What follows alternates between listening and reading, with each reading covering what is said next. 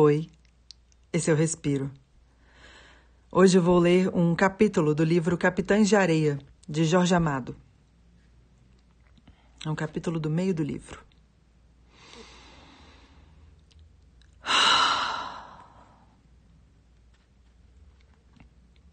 Aventura de Ogum. Outra noite, uma noite escura de inverno, na qual os saveiros não se aventuravam no mar, noite da cólera de Iemanjá e Xangô, quando os relâmpagos eram o único brilho no céu carregado de nuvens negras e pesadas. Pedro Bala, o Sem Pernas e João Grande foram levar a mãe de santo, Dona Ninha, até sua casa distante. Ela viera ao trapiche pela tarde, precisava de um favor deles, e enquanto explicava, a noite caiu, espantosa e terrível. Ogum está zangado, explicou a mãe de santo Dona Ninha. Fora este assunto que a trouxera ali. Numa batida no candomblé, que se bem não fosse o seu, porque nenhum polícia se aventurava a dar uma batida no candomblé de Aninha, que estava sob sua proteção. A polícia tinha carregado com Ogum, que repousava no seu altar. Dona Ninha tinha usado da força junto a um guarda para conseguir a volta do santo. Fora mesmo à casa de um professor da Faculdade de Medicina, seu amigo, que vinha estudar a religião negra no seu candomblé, pedir que ele conseguisse a restituição do Deus. O professor realmente pensava em conseguir que a polícia lhe entregasse a imagem, mas para juntar a sua coleção de ídolos negros, e não para reintegrá-la no seu altar no candomblé distante. Por isso, por estar algum numa sala de detidos na polícia, Xangô descarrega os raios nessa noite. Por último, Dona Ninha veio onde estavam os capitães da areia seus amigos, já muito, porque são amigos da grande mãe de santo todos os negros e todos os pobres da Bahia. Para cada um ela tem uma palavra amiga e maternal. Cura doenças, junta amantes, seus feitiços matam homens ruins. Explicou o que tinha acontecido a Pedro Bala. O chefe dos capitães de areia ia pouco aos candomblés, como pouco ouvia as lições do padre José Pedro.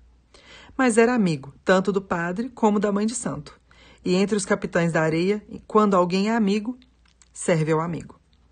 Levaram Dona Ninha para sua casa. A noite em torno era tormentosa e colérica. A chuva os curvava sob o grande guarda-chuva branco da mãe de santo. Os candomblés batiam em desagravo algum, e talvez num deles, ou em muitos deles, Omolu anunciasse a vingança do povo pobre. Dona Ninha disse aos meninos com uma voz amarga: Não deixe os pobres viver. Não deixam nem o Deus dos pobres em paz. Pobre não pode dançar, não pode cantar para seu Deus, não pode pedir uma graça a seu Deus. Sua voz era amarga, uma voz que não parecia da mãe de santo. Não se contentam de matar os pobres à fome, agora tira os santos dos pobres e alçava os punhos. Pedro Bala sentiu uma onda dentro de si. Os pobres não tinham nada. O padre José Pedro dizia que os pobres um dia iriam para o reino dos céus, onde Deus seria igual para todos. Mas a razão jovem de Pedro Bala não achava justiça naquilo. No reino dos céus seriam iguais, mas já tinham sido desiguais na terra. A balança pendia sempre para um lado. As imprecações da mãe de santo enchiam a noite mais que o ruído dos agogôs e atabaques que desagravavam algum. Dona Ninha era magra e alta, um tipo aristocrático de negra, e sabia como nenhuma das negras da cidade suas roupas sabia levar como nenhuma das negras da cidade as suas roupas de baiana. Tinha o rosto alegre, se bem bastasse um olhar seu para inspirar absoluto respeito. Mas agora estava com um ar terrível e suas imprecações contra os ricos e a polícia enchiam a noite da Bahia e o coração de Pedro Bala. Quando deixaram, rodeada de suas filhas de santo que beijavam sua mãe, Pedro Bala prometeu: Deixa estar, mãe Dona Aninha, que amanhã te trago algum.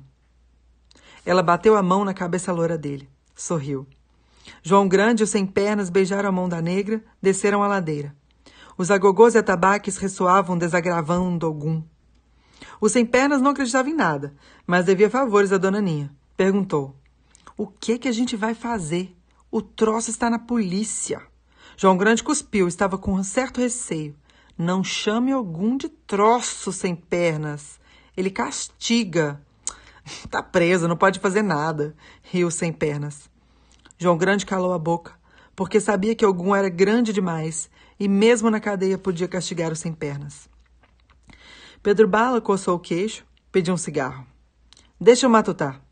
A gente tem que dar conta. A gente garantiu a Aninha. Agora tem que fazer.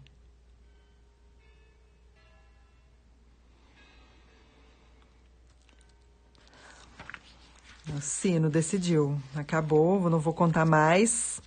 Essa e outras diversas aventuras dos meninos né, abandonados nas ruas de Salvador, os meninos que em situação de rua em Salvador, narrados, né, intitulados esse grupo de meninos, os Capitães da Areia, narrados por Jorge Amado nesse livro.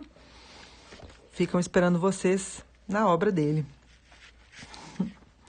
Espero que vocês tenham dado uma mini passeadinha pelas ruas de Salvador da década de 40.